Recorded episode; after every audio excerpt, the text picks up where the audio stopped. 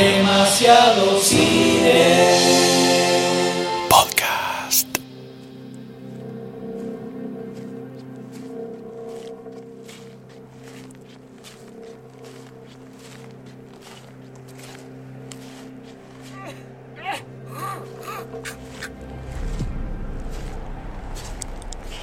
Pero cuánta arena, cuánta arena por todos lados, no hay nada acá. no- no para la izquierda no hay nada, para la derecha no hay nada, hay un desierto. ¿Por qué mierda estamos acá esperando? ¡Eh, Goldstein!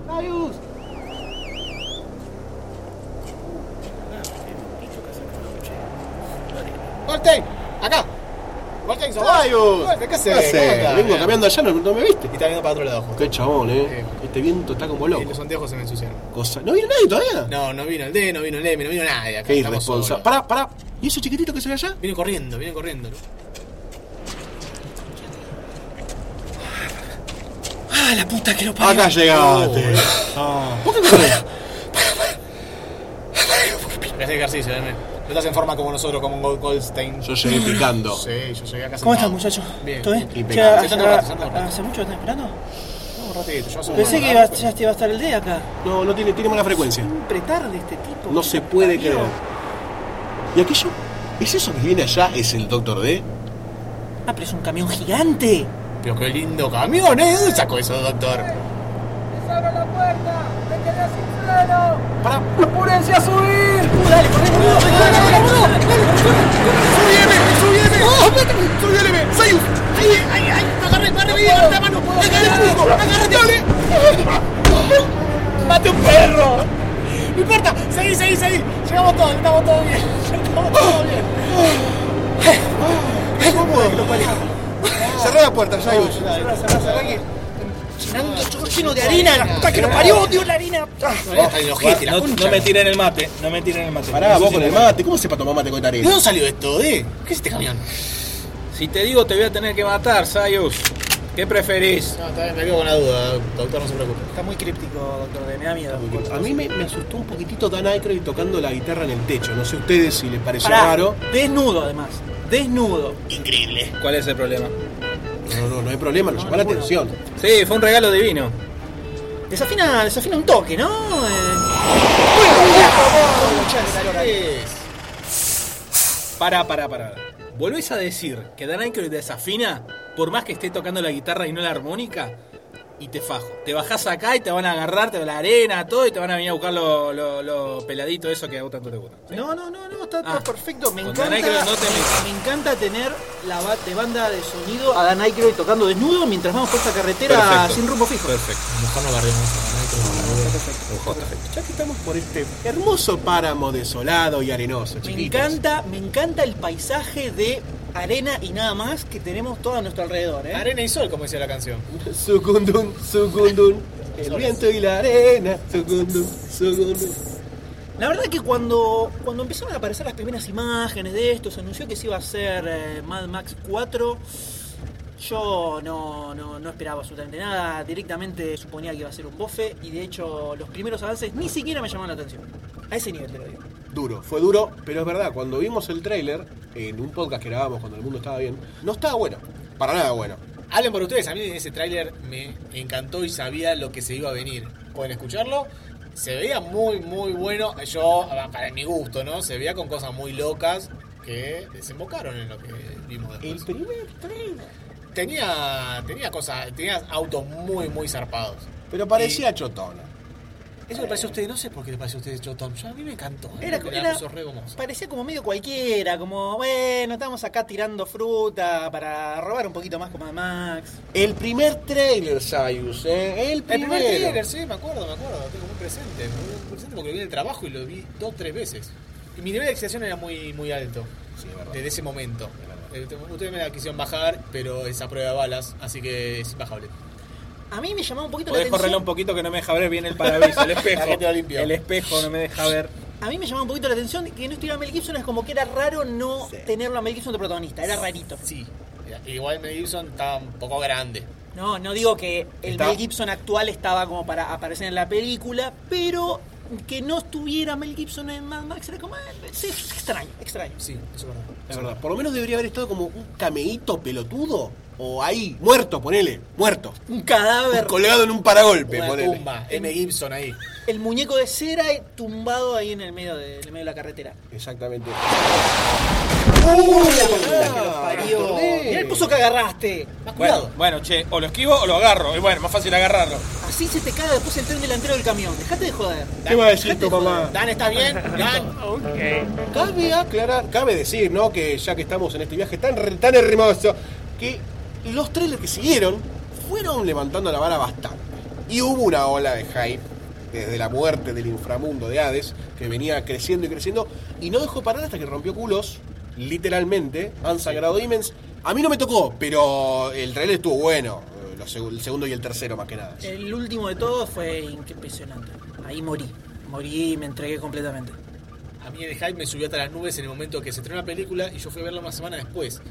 Y en ese momento eran todos diciendo, Mad Max es lo mejor de la vida, Mad Max es Dios, muerta Jesús, arriba Mad Max. Eh, la gente estaba loca, la gente estaba sacada. Sí, sí. Casi que fue contraproducente en algún punto ver tanta, tanta expectativa, ¿no? Tanta ebullición de, de salvajismo, ¿no? ¿Por qué? Porque te la. es como esto que, te generas mucha expectativa. Más allá de que, como que estaba bien fundado, ¿no? El hype ese que te venían dando, pero. En un punto yo dije, uh, aguantemos los trapos, ya mi vieja está diciendo que está buena, ¿viste? Onda, pará. Sí, se olía- había como una especie de olorcito a, comeback de- del postapocalipsis que, que había quedado como medio, medio de capa caída en las últimas décadas, ¿no? De los 80 que tuvo un pico gigantesco, 70 y 80, y acá como que... Y era como que era un renacer, se, se sentía como que había un renacer de pronto. Ah, en los últimos tiempos hubo pocas películas de eh, en páramos posapocalípticos tirando a lo más más, como Book of Eli, que tampoco estuvo tan buena, Sí. pero fue un páramo bastante Sí, parecido. lo que más se acercaba, me parece, en el último tiempo a lo que presentó Mad Max en sus años mozos. Es verdad. Sí, yo creo que, que The Waterworld asesinó, asesinó el Waterworld. Fuiste al 90 y 90 y pico, cuatro, me- me- 95. mediados del 90. Fíjate que después de Waterworld es como que hubo una, una especie de sequía. Pasó agua por arriba. Pará, pará que me distraigo. Maneje, doctor. Hubo una sequía también. ¡Ah! Se sentía que había un renacer, no habíamos visto nada todavía, estaba ahí la- eh, rodando, rondando, rondando en el aire. Tengo arena hasta en el culo, boludo, es terrible. ¿Querés? Tengo una aspiradora si querés para. Mm, eso puede ser muy interesante ¿Dónde en sale esa distintos aspiradora? niveles. ¿Es de carne? Fíjate.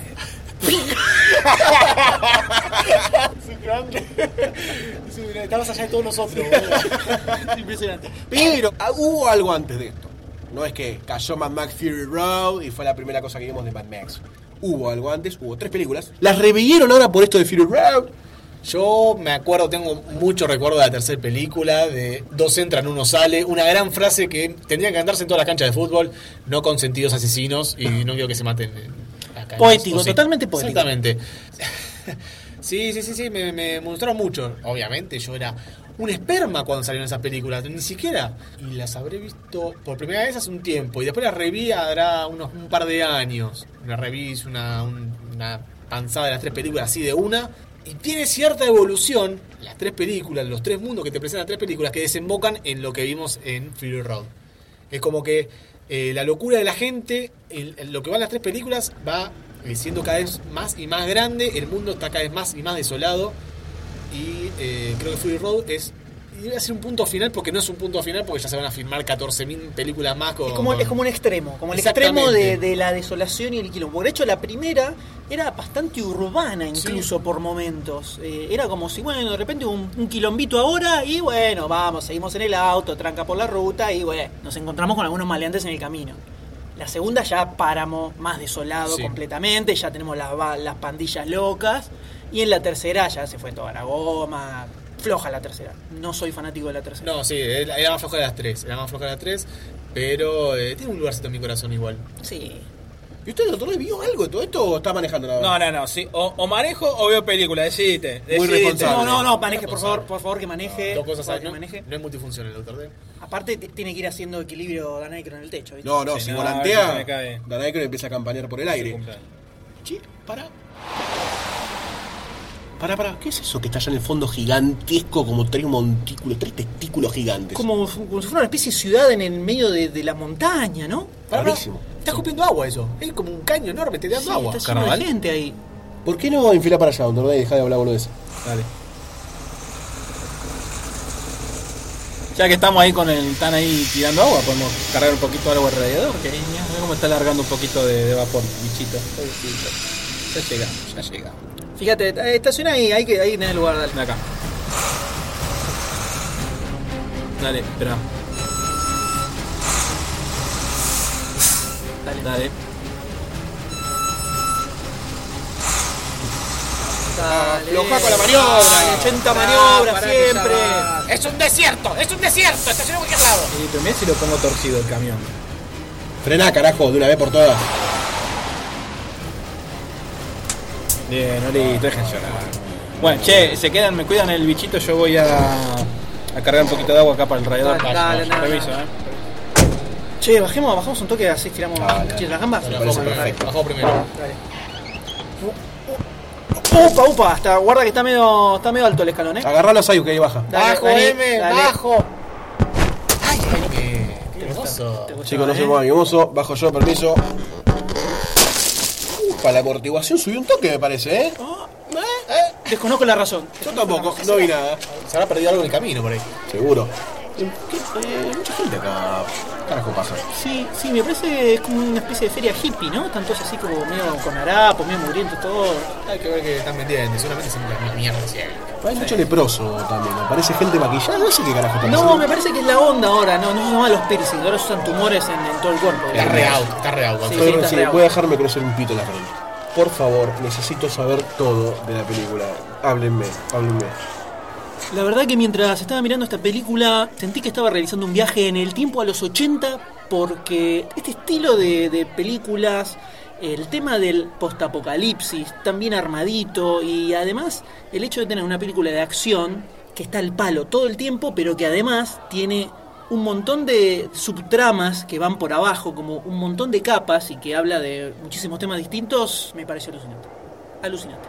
Sí, eso es una de las cosas que a mí más me gustaron, lo que dijiste de las subcapas. Se entiende mucho que es un universo posapocalíptico pensado de principio a fin, hasta cuando tiran la palabra más pelotuda, de, un detalle chiquitito, claro, te das cuenta de que de la mentalidad posapocalíptica llevada al extremo del tipo, eso del, universo me encantó. Algo que me gustó mucho también de la película es el universo que se crea sin decirte mucho. Es como que vos entendés que hay un montón de, de sectas, un montón de grupos distintos. Y Pandillas. Pandillas, claro. Y no hace falta que venga una voz en off a contarte todo lo que está pasando y te, y te cuente todo lo que estás viendo. Todo lo que vos dijiste de, de cada particularidad y eso que va avanzando, está re bien diseñado. Sí, Sí. Entendés que está todo, todo está en el mismo universo de Choconcha. sí, sí. Como que está muy bueno, porque no te sacan nunca de la película. Bueno, ahí en parte del diseño entra un, un artista de cómics inglés que se llama Brendan McCarthy, Epa. Que el tipo es el que escribió eh, junto con Miller el guion de la película, la versión más final que se terminó filmando. Y el tipo, cuando ar- armó el guion, tiró magia en los diseños de personajes, de los vehículos, así, pa, pa, pa, pa, y voló la cabeza, que salió un libro increíble que es el arte de Mad Max, donde están las ilustraciones de este tipo. Es alucinante. No lo puedes creer, es un, es un artista muy grosso del, del cómic inglés, que laburó mucho con Peter Milligan en los 70, en los 80, un tipo muy zarpado. Eh, otra cosa que noté también es que son todos los, lo, ¿cómo se llama? War Boys se llama. War Boys. Los War Boys son todos distintos. Si bien son todos eh, Pelados y blancos. pelados y blancos, los podés identificar a cada uno y notás que hay una, una variedad distinta de gente y no es el genérico número uno, genérico número dos, genérico número tres. No son los ninjas de Teenage Mutant Ninja Turtles. Exactamente, tienen personalidad cada uno. Es excelente el, el- autos, dijiste autos. Autos. Me disparan la mente cosas hermosas. Sí. Como por ejemplo, todas las armas que tienen los autos. La forma de combatir. Se nota que hay como Sí. una táctica de, de, bueno, eh, ahí está el camión que es el, el líder del, del convoy. Y van todos con las lanzas, o tiran, o explotan. Tienen códigos internos los Warboys. De esta esto manejo yo, vos sos el lancero, andá, vení, chupala. Está muy bueno todo eso. Eso me pareció hermoso. Tiene como todo un folclore que se va viendo a lo largo de la película y que se entiende a lo largo de la película. Sí. No te lo escupen así en la cara. Y, claro, no te lo relatan y lo entendés. Sí. tampoco es lo suficientemente complejo como para dejarte afuera. Claro, es simple, conciso y te genera inmersión en la película. Sí, el- esa parte de la mitología que crea en la película creo que es lo que verdaderamente te termina enganchando. Sí, el tema sí, de... sí, sí. Porque si bien es una película de acción y está el, el apocalipsis, te habla de religión, te habla de la sociedad, te habla del poder, De lo te que habla de la venganza, de todo. En un momento tira al principio eh, este Immortal Show, que Sí. es el, el gran gigantesco déspota que controla el agua donde cuando le da un poquitito de agua a la gente y le dice, bueno, bueno, no, no se acostumbre mucho al agua, miren que es muy adictiva. Entonces te plantea el agua como droga en ese contexto y es muy loco eso que te tira. Y el tipo presentándose como un dios por encima de todos y meter mitología nórdica en el medio, donde todos los white boys querían morir porque iban a ir al Valhalla. Con Sí, él. Lo que te deja ver muy bien, para mí, ¿eh? es que al ser un mundo posapocalíptico quedan como resabios de lo que hubo en el pasado. Y es como que está todo mezclado ahí. En un momento hay una pibita que empieza a rezar. Y se hace todas las señas y las persignaciones de todas las religiones. Pues sí, claro, por ahí rezar llegaron un montón de, no sé, de conceptos que tenían perdidos por todos lados. Y es una mezcla de todo. Entonces no entienden bien qué es rezar. Se nota como esa progresión Sí. que hay en el mundo, que se va haciendo bosta. Entonces, lo que en la primera todavía se veían más claros lo- los resabios de la sociedad nuestra. En las originales. En las originales, claro, en la primera, a medida que van pasando las películas, se va de, como desfigurando todo cada vez más y llegamos a esta donde ya es todo cualquiera y está todo mezclado. Eh, esta película creo que fue una de las pocas veces que recuerdo hace mucho tiempo que estuve contento toda la película. Eh, Era una, tiraba imágenes en los ojos y en mi mente y me encantó. La dirección fue espectacular. La, la- el director de fotografía, yo no soy un carajo de esto, pero veo veo esas imágenes, veo eso, esos autos moviéndose a toda velocidad todo el tiempo y todo el tiempo está pasando algo, todo el tiempo eh, no se frena nunca. Todo el tiempo hay algo en, en- en pantalla que está evolucionando. Y es, es genial, eso está cosido con la música de una manera perfecta. Sí, cuando cuando el tipo golpea una piña, la música hace boom. Cuando salta, tum tum. Y es como que te va llevando entre la música, la imagen y este hermoso protagonista, la verdad, al Valhalla de las películas. Increíble, la música de la película es increíble. Ya desde el muchacho que está con tirantes arriba de un camión tocando la guitarra con unas llamas. La guitarra de las llamas es increíble. Mismo esta película, el director ya dijo que va cuando saque la versión de Blu-ray va a tener eh, la- una versión filmada solamente en blanco y negro con música, sin voces, Listo. que no son necesarias porque la historia se cuenta sola. Bueno, en, eh, eh, hablando de la fotografía, las escenas de noche las filmaron de día y les hicieron como sobreexposición a propósito para que se viera todo como más oscuro y más tenebroso y le ajustaron Muy un toquecito bueno. el color y por eso a- la noche se ve como medio rara. Medio, medio azulada. Claro, sí, es por eso. Genial, genial. sí, sí. Hermoso, no, no sé, la verdad que yo estoy emocionadísimo. No quiero aplaudir porque hay mucho de esta gente loca suelta acá. ¿Dónde está el D? No sé qué está haciendo el D. No sé qué está haciendo el D. Hace rato que no lo vemos. Sí. Iba a buscar el boludo. cagada, ¿Se habrá perdido? ¡Muchachos, corran! ¡Camión! ¡Vamos, camión! ¿Qué pasa? ¡Abrí las puertas! Esta mierda de este escalón gigante. ¡Subí, boludo! ¡Empujate! ¡Entra! ¿Qué pasa? ¡No arranca! ¿Pero qué pasa? Le grité pelado botón a uno, no arranca. ¿A quién le gritaste? ¿A Immortal Show? No sé, ese pelado. ¡Rajemos, boludo! Dale, dale, dale, se viene todo, boludo, se viene todo, sale humo, dale, dale. ¡Está arrancando la caravana, boludo! Dale. Vamos, vamos, vamos. Ah, dale, vamos, bichi, vamos, vamos, Wartrack, Dale, dale, vamos, dale, vamos. Dale, dale. Ah, arrancó. Vamos, dale, rajamos, rajemos de acá. Dale, dale, acelerá, dale. Dale, Dale. que se viene encima, boludo, dale, dale. Pero es que tenemos mucho peso, vamos a tener que tirar a uno. No me miren a mí. Doctor D, mirá una moto, se está poniendo frente del camión. ¡D! ¡Se te cruza! ¡D! Cuidado, cuidado, lo va a pasar por arriba. ¡Oh! ¡No se puede creer! ¡Sos de mierda! ¡Sos un genio! ¡Dale pasar por arriba a la moto! ¿Qué moto? Dale, dale, acelérale, acelérale, que ya, ya lo perdemos, dale que ya lo perdemos, dale que ya lo perdemos. ¡Vamos, Immortal Show, la concha de tu madre! Mira cómo toca de electro, mira cómo toca.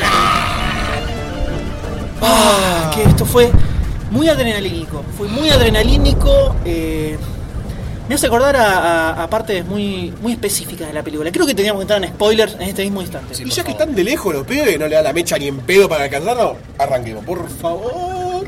La escena que me motivó a engancharme de full a la película fue cuando están todos abajo agolpados, esperando, y empieza como a prepararse alguien para hablar, para hacer un discurso, lo empiezan a armar, la gente de abajo se empieza a golpar, se empieza a emocionar por escuchar no sé qué carajo, y se empieza a armar como una liturgia de la salida de este convoy a buscar balas y gasolina. Me pareció mágica porque te plantea rápidamente la mitología de esta ciudad que culmina ¿no? en la salida del convoy y en la tirada de agua desde estos dos caños gigantescos. Che, hay más arena acá adentro que afuera, de mandándolo a lavar, dos mangos te salen. Págamelo.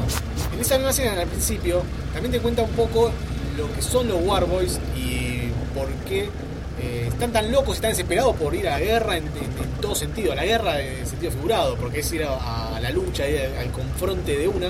Están llenos de tumores, en cualquier momento se mueren, supongo que sea por la radiación, no te lo dejan bien claro. Sí, lo, lo que no se entiende también es el origen de los Warboys, si son seres humanos que los cuidan un poquito más o los llevan al extremo, pero me hubiese gustado entenderlo a full. Sí, eso. se ven varios chicos Warboy por ahí, niñitos. Sí, niñitos, ¿no? Sí. Claro. También está eh, en ese momento lo de la bolsa de sangre que es Max, que por eso lo tatúan todo con eh, O cero positivo, con Sí. ese tipo de sangre. Era, dador universal, supongo. Servía Claro. para cualquier wa- Warboy. Claro. Entonces lo ponen de bolsa de sangre adelante del auto y lo enganchan con una manguera hacia la, Cero, vena. cero sentido. Sí, Que cero es tu bolsa de sangre adelante de. Sí, sí. Y pero ya es que son de, eh, eh, te- muestra el delirio absoluto que tienen. Pensá que el chabón pone, lo pone a Max como bolsa de sangre en el mismo momento que vos ves al guitarrista on fire Sí, tocando sí, con los sí. parlantes enormes. O sea que si hay algo que no hay en ese momento es al- lógica de Sí, sí, eso ninguna. perfecto. Cabe aclarar que atrás de la guitarra está la percusión, ¿no? Están los tambores. pum, pum, pum. Que, la- acompañan toda la, la caravana desde el principio hasta el final de la película. Que tiene sentido en la perspectiva Obvio, de obvio, cuernos el- vikingos el- alentando a la, claro, a la- a la claro, mar de totalmente, soldados. Totalmente, siempre estaba el, que los que llega el redoblante. Muy, muy bueno cuando sale salen a perseguirla a Furious, que se llama Charlize Theron, que está más linda. Está linda así también, ¿eh? Manquita. Lo que me entusiasmó mucho fue cuando salió toda la caravana esta on fire con Immortan Joe a la cabeza, empiezan como a tirar como si fueran bengalas explosivas de humo, no lo vi, Fuego artificial. cosas artificiales pero de humo. Y es para llamar a las otras pandillas que era la casa del la granja de, de balas, de balas. Sí, Ballet Farm y Gastown. Que bueno, y, se- y se juntaron todas con unos personajes indescriptibles. Bueno. Uh, perdón chicos, se rompió la ventanilla, eh, fúmense. ¡Uh! ¡Puta que lo la puerta. No se puede respirar, no se puede respirar. Entra con la puerta. ¿Qué le voy a hacer? Algo que me pasó con esta película es que vi como muchas referencias o cosas que me hacían acordar a los cómics que salían en los, de los 80 sobre todo, donde el tema postapocalíptico era terrible y muy marcado, era como era un momento en que estaba muy de moda eh, ese tipo de historias en cómics, entonces cuando están todos los leprosos que se acercan al agua, era toda una onda muy el estilo de lo que hacía eh, Carlos Trillo y Eduardo Rizzo, Borderline, en esa onda, que con los lumpen reventados que siempre dibujaba Rizzo. Y hay uno de los personajes que me hizo acordar muchísimo a la casta de los metabarones, que es el de Gastown, el que tenía la nariz Sí.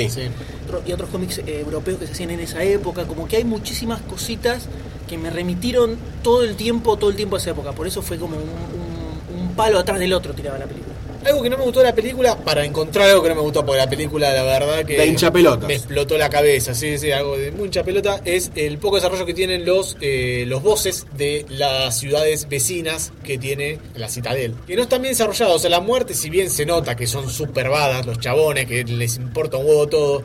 De repente estaban poco desarrollados y son personajes muy interesantes que eh, por ahí pueden haber sido Immortal Show de otros lugares que tienen su historia para contar. En sí eran Immortal Joes de otros lugares. Claro, Claro. para mí era como otro, como que Capos. Immortal Show tenía el agua, otro tenía las La- balas, claro. el otro tenía la nafta y así se iban como Se iban controlaban repartiendo. un recurso, digamos. Estaría bueno que sondeen otras partes de, to- de este wasteland cercano, porque en un momento pisan territorio enemigo, entre comillas, lo que abre el panorama para Lo otras. de las motos. Pero antes hay unos autos que tienen dos pinches. Ah, es verdad. que lo- es verdad. fueron los primeros que persiguieron a Furious, que están en, la, en las películas anteriores. Ese, ese diseño de autos se repite tipo honor, mención.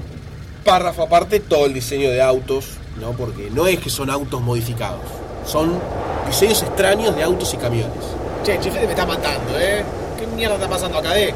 Fue el gas de Goldstein. Además el tema de lo- los stunt, lo- lo- los dobles, no sé si son dobles, son stunt porque no Sí. hay doble nada. Sí. En toda la secuencia final cuando están volviendo a la cita del, es impresionante. No, y aparte está, está todo filmado posta, está- es todo real. O sea, el 90% de lo que ves en pantalla se filmó de verdad. En el desierto, hicieron volar autos por el aire, los tipos se colgaron en los palos y se fueron tirando de verdad por adelante de la cámara. No, o sea, es un delirio, por eso digo que te todo te remite como a los 80.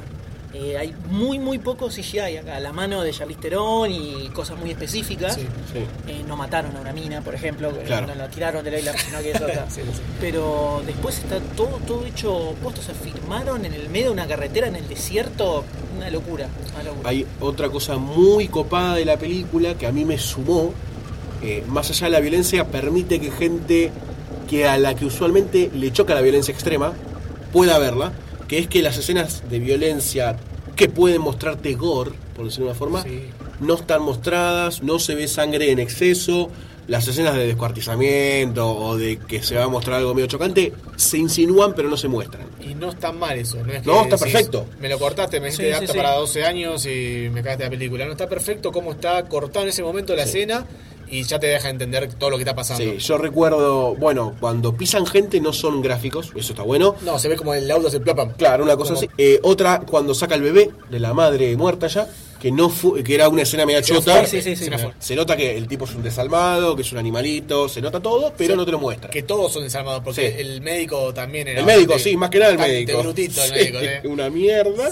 Y después cuando, bueno, le arranca la cara a Immortal Show, que es una gran escena, como lo mata, eh, encadenándole la sí, máscara sí, a las ruedas. Chau cara, muy bueno. Y tiene la película algo que nosotros hemos, hemos dicho varias veces es que es muy difícil mantener el interés cuando hay escenas de acción que están al palo todo el tiempo, como que llega un momento que te cansa. Sí. Y esta película está al palo todo el tiempo y no te cansa en ningún momento. Eso es mágico para Hay cierta tendencia también de estas películas últimamente que estaba viendo. Por ejemplo, tenemos John Wick, que si bien tiene ciertos cortes y cambia un poco el escenario, tiene escenas de acción muy largas. Sí, pero ni a, No, ni a palo llega comparable desde llega ningún punto de vista. Pero eh, tiene cierto cierta comparación en el tema de que no tiene ni interés romántico, nadie le importa un carajo, la historia es super acción, es simple, es concisa, es esto y esto va a salir el resto de la película. Bueno, pero, final. pero ahí lo que encuentro yo es que en esta tenés un montón de, de subtemas que están por abajo Sí. del tema apocalíptico que le da una riqueza más grande que John Wick, que es Bueno, John Wick un tenías chiste, el, digamos. el tema del, del hotel, el tema de los asesinos, o sea, tenías un, un- un mundo, un lore ya creado que acá es inmensamente, mucho más grande. Sí, yo para decirle para decir algo negativo, no sé si negativo, quizás es una cualidad. Yo sentí que la película es no olvidable, pero no es que te que la quedas pensando, ¿viste? Qué buena película. No me pasó eso, pero sí me pasa que la vería dos, tres, cuatro, cinco, seis veces, creo que hasta cinco veces fácil. Ah, sí, doctor, tenés a Dan Aykroyd, pero tenés radio acá. Sí, sí, no, te dije que estaba calentando las ruedas. A ver, a, ver si engancha ahora. Ah, ahí, ahí está enganchado. Ahí hay algo. Sí. Seguimos hablando sobre esta película que ha tenido un largo recorrido, un largo recorrido furioso, largo de tantos años, tantos años que ya viene Miller desde el 98 que quiere hacer esta cuarta película. Esta película se iba a empezar a filmar en el 2001, pero los atentados del 11 de septiembre se le complicó al muchacho y bueno, canceló todo. Para el 2003 anunciaron que iban a filmar de nuevo, pero saltó la guerra en Irak y se suspendió de nuevo. Estaba Mel Gibson notado en esto, se bajó el muchacho. No quería saber nada. En el 2006 le llega a Miller un nuevo guion, escrito con Brendan McCarthy. Este tipo es un genio absoluto del cómic inglés. Laburó mucho con Peter Milligan, ¿no? ese muchacho muy conocido. El tipo también hizo una bocha de diseño de vehículos y personajes. Miller dice que en 2007 no tenía pensado ya hacer la secuela, pero le pintó el bichito. En lugar de Gibson, ya pensaba en Ledger, pero el tipo estiró la pata en el 2008. Para el 2009 el proyecto se convierte en una peli animada 3D para adultos al estilo Akira. Miller quería llevar la franquicia para un lugar nuevo. La idea era lanzarla entre 2011 y 2012 junto con un videojuego que estaba siendo diseñado por el diseñador de God of War 2, Cory Barlow. Para fines de 2009, Miller se decidió por una película live action en 3D. Anunció que se empezaría a filmar a principios de 2011 de la mano de Warner Bros. Un año antes, 2010, ya estaban confirmados Tom Hardy y Charlie Theron, que anunció que la idea era filmar dos películas al mismo tiempo. Una iba a ser Mad Max Fury Road, si no sé si les suena, y Mad Max Furiosa. En el 2011 los exteriores se iban a filmar en Broken Hill, en Australia, una zona desértica, pero una tormenta hizo que se llenara el desierto de flores. Así que los muchachos agarraron sus petates y se mudaron a Namibia y empezaron la filmación en el 2012 para, fines de 2013, terminar toda la... ¿tú estás de capa esto? Sí, apagalo, que ya prefiero escuchar a, que la apago, a sí, Nike sí. tocando la guitarra. ¿Escuchaste el ruido? ¿La apagué? Todo, todo loco. La verdad que no esperaba que eh, salir tan delirante de esta película. Si querés ver una película de superacción, algo que te, que te tenga sentado a la, a la silla y mires y mires y mires y mires esta película que tenés que ver, era todo lo que esperaba en mi vida. Gracias, gracias Romilde por tanto. Y me dieron muchas ganas de ver la, la trilogía entera. eh, y otra vez ver Fury Road, todas al hilo, las cuatro. Y morir en un éxtasis eh, de combustible. Che, de, ¿qué es eso que está allá? ¿Es tormenta? No, es debe ser un poco de viento, es como tierra. ¿Será el gas de Colsen que levantó tanta polvareda? No, tanto polvo no levanta. Tira ahora se está haciendo más grande, se está haciendo más grande. bol- No, no, son, son truenos, boludo. heavy esto. No, no, es una tormenta de arena, es una tormenta de arena. Che, ¿por qué no giramos? Mejor eh, giramos la tormenta de mierda que nos va a Sí, sí, a ver si, si nos llenamos más de arena. No, pará, no vayamos para allá. Nos están siguiendo los tipos, nos alcanzaron. No, no, No, nos colgamos mucho hablando de spoilers. No, no, no, vamos a morir. ¿Qué va a pasar? no, no quiero ir a casa ahí. No, que si te salgo ahí, si me llamé. Si me llamé ahí, vos No me voy a poder hacer. No quiero. Voy a pegar la frenada. Bueno, va, va, basta, basta, va, déjense de mariconada ya. Vamos. Acá el que manda es Papito, así que vamos a cruzar la tormenta esa, no importa nada, Hay que se traigan el pueblo de más. Pero, ¿tú estás seguro? Vamos a morir. Mirá, estoy segurísimo. Confío doctor. Gracias, doctor. Juro por este camión, por el todo por eso que nos cuida desde arriba, Dan Aykroyd, por los podcasts, que atravesaremos ese tornado. Ahora, aceleremos. What podcast.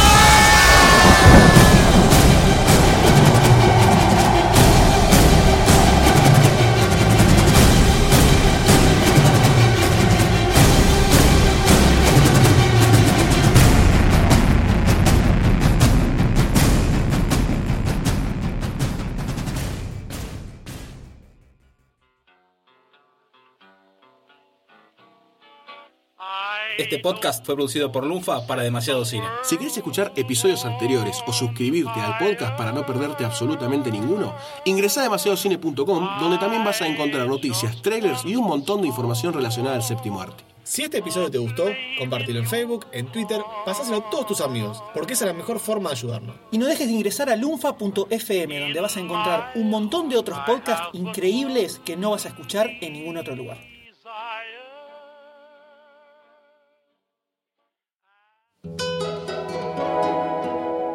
Lunfa.